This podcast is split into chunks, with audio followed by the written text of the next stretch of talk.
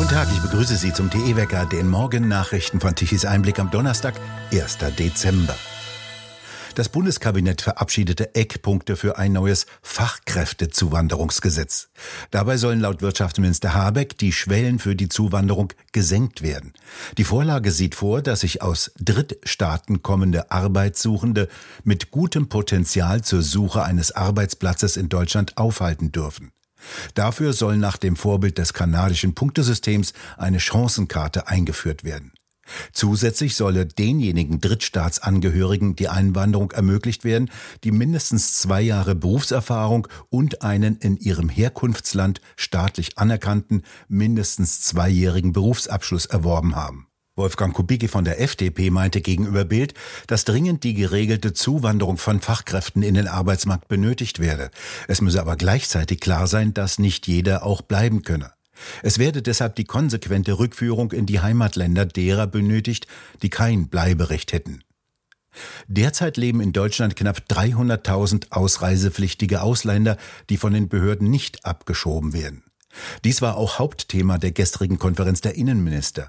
So forderte Sachsens CDU-Innenminister Armin Schuster laut Bild eine Asylwende.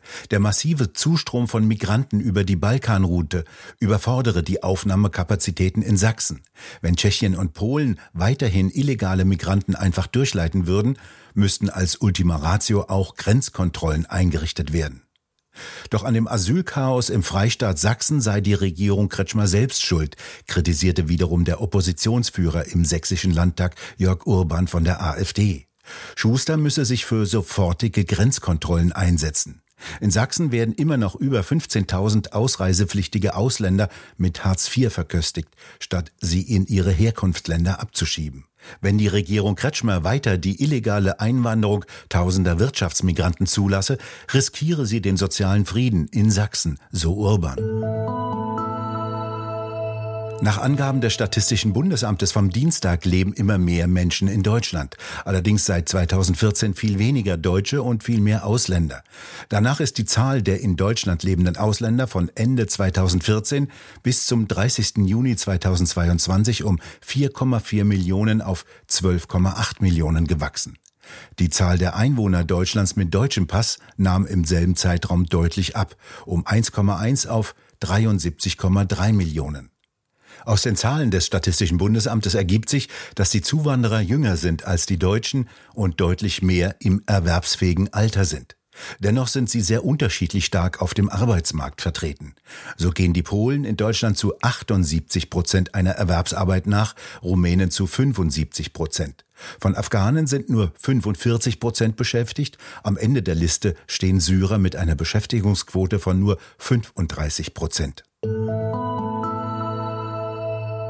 Zu 1350 Euro Geldstrafe ist ein Klimaextremist vom Berliner Amtsgericht Tiergarten verurteilt worden, der im Berufsverkehr mehrfach Berliner Straßen blockierte und sich auch festklebte. Der linke Bundestagsabgeordnete Gregor Gysi verteidigte ihn mit den Worten, da sitzen sei keine Gewalt. Versammlungsrecht habe Vorrang vor Recht zur Fortbewegung mit dem Auto. Der Amtsrichter erkannte jedoch auf strafbares Verhalten. Gysi will in Berufung gehen. Währenddessen sind in mehreren Städten in Deutschland die Luft aus den Reifen von SUVs gelassen worden. Hinter diesen Attacken stehen offenbar Extremisten. Wie Bild berichtete, sollen auch in Hannover und in Saarbrücken aus Autoreifen die Luft rausgelassen worden sein. Der Bundesrechnungshof hat Finanzminister Lindner vorgeworfen, die wahre Haushaltslage des Bundes zu verschleiern. Anders als behauptet, werde Lindner im kommenden Jahr die Schuldenbremse doch verletzen, sagte Präsident Scheller dem Redaktionsnetzwerk Deutschland RND. Nach Berechnungen des Bundesrechnungshofes sei die für 2023 geplante Schuldenaufnahme mit fast 107 Milliarden Euro mehr als doppelt so hoch wie die offiziell ausgewiesene Neuverschuldung von knapp 46 Milliarden Euro. Einen so hohen Wert lasse die im Grundgesetz verankerte Schuldenregel nicht zu. Die Regierung unterlaufe die Schuldenbremse, so Scheller. Doch Aufgabe der Regierung sei es, die Haushaltslage offen und ehrlich darzustellen. Scheller wörtlich, stattdessen verschleiert sie die Lage. Viele Nebenhaushalte und eine immer kreativere Buchführung sorgen für Intransparenz. Scheller hält beispielsweise die geplante Aktienrente für bedenklich, weil das Volumen von 10 Milliarden Euro deutlich zu klein sei, um die Rentenversicherung spürbar zu entlasten. Die Aktienrente werde über Schulden finanziert. Am Ende zahlten diejenigen die Zeche, die eigentlich entlastet werden sollen, nämlich die zukünftigen Generationen.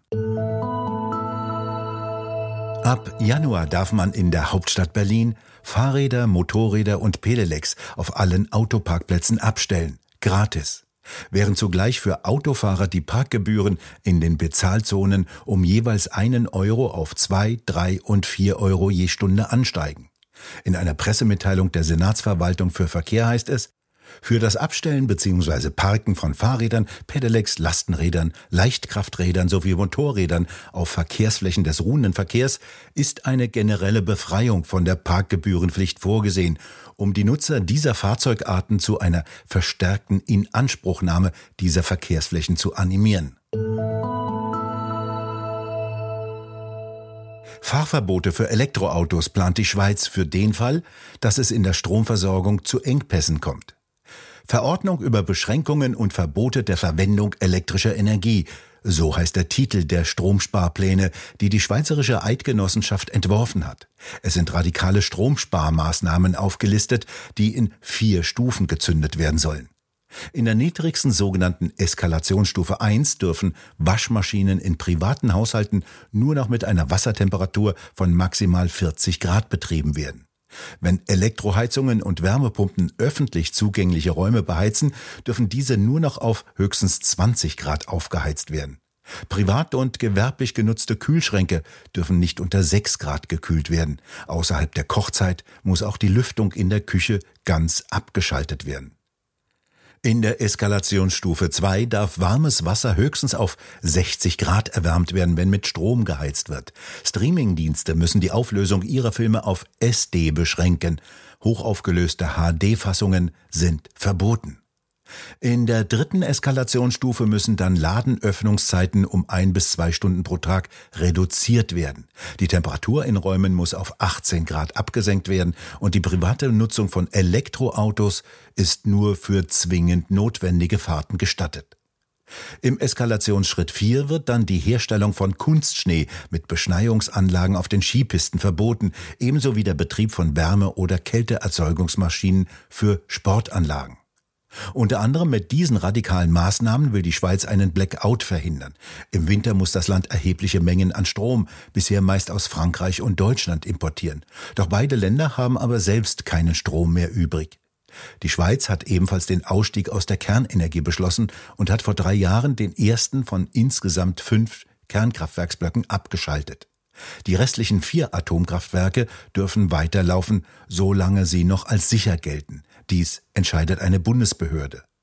Knapp 60 Prozent des Stromes in der Schweiz wird durch Wasserkraftwerke erzeugt. Zusätzlich sollen dort auch Windräder und Photovoltaikanlagen künftig Strom liefern. Sogar in der historischen Landschaft auf dem Gotthardpass drehen sich mittlerweile Windräder. Deren Rotorblätter müssen beheizt werden, damit sich kein Eis bildet. Was wird aus unserem Geld? Darüber redet Roland Tichy in der neuen Ausgabe von TE Talk mit Ulrich Bindseil von der EZB, der Europäischen Zentralbank und mit Markus Krall. Keiner von uns beiden hat so wirklich ganz recht behalten. Und zwar deswegen, weil es einen Wild Horse gab oder einen schwarzen Schwan, den niemand vorausgesehen hat damals nämlich Covid und die politischen Maßnahmen, die damit einhergegangen sind und auch die geldpolitischen Maßnahmen, die damit einhergegangen sind. Äh, ich bin nach wie vor überzeugt, wir hätten eine Bankenkrise bekommen, wenn wir nicht die Geldmenge verdoppelt hätten oder die Euro-Zentralbank-Geldmenge verdoppelt hätten in diesen zweieinhalb Jahren. Ähm, aber beweisen wird man das nie können. Rückblickend ist es geschehen, wie es geschehen ist. Ich gehe aber mal davon aus, dass diese Druckbetankung der Märkte, die man da ja praktisch indirekt gemacht hat, äh, auch dazu beigetragen hat, die Banken zu stabilisieren. Die Frage ist, wie lange bleiben sie jetzt in diesem inflationären Umfeld stabil? Zumal wir jetzt ähm, etwas sehen, was ähm, auf einem anderen Wege hier ankommt, aber was damals schon in der Diskussion war, nämlich das, äh, die Pleitenwelle und damit wahrscheinlich auch das Absterben der Zombies. Das vollständige Gespräch können Sie sich ab heute Abend auf der Webseite von Tichys Einblick anschauen unter tichiseinblick.de. Es bleibt bedeckt, grau und trübe. Von Osten kommt immer kältere Luft herein. Dort bewegen sich die Temperaturen bereits im Frostbereich. Es könnten auch einige Niederschläge herunterkommen, teilweise sogar als Schnee. Zum Wochenende deuten einige Wettermodelle kleinere Schneefälle an. Auf bis zu sieben Grad können die Temperaturen noch am Rhein steigen, doch auch hier sinken sie bis zum Wochenende auf knapp null Grad herab, teilweise sogar darunter. Das Energiewendewetter sieht entsprechend kümmerlich aus, um nicht zu sagen dramatisch. Trüb, bewölkt und kein Wind. Der ist bereits seit ein paar Tagen eingeschlafen. Gestern Mittag um 12 Uhr lieferten Solarzellen kurzzeitig 4 Gigawatt Leistung, zwei Stunden später schon nichts mehr. Die Windräder langweilen sich und tun das, was sie am besten können, stillstehen. Denn Stillstand ist der typische Zustand eines Windrades. Das dreht sich im Binnenland lediglich in 1800 Volllaststunden und das Jahr hat 8760 Stunden. Selbst an den Küsten kommen Windräder kaum über 3600 Volllaststunden hinaus. 77 Gigawatt an Leistung benötigte Deutschland gestern Mittag um 12 Uhr. Fast den gesamten benötigten Strom lieferten mit 62 Gigawatt alle verfügbaren Kohle- und Kernkraftwerke, die auf voller Kraft laufen. Darunter sind übrigens auch die Gaskraftwerke mit einem Anteil von 22 Gigawatt. Sie verbrauchen kräftig Gas und erhöhen übrigens den CO2-Wert von Deutschland. 2011 liefen noch 14 Kernkraftwerke und sorgten für preiswerten und sicheren Strom ohne CO2. Wir bedanken uns fürs Zuhören. Schön wäre es, wenn Sie uns weiterempfehlen. Weitere aktuelle Nachrichten lesen Sie regelmäßig auf der Webseite tichiseinblick.de und wir hören uns morgen wieder, wenn Sie mögen.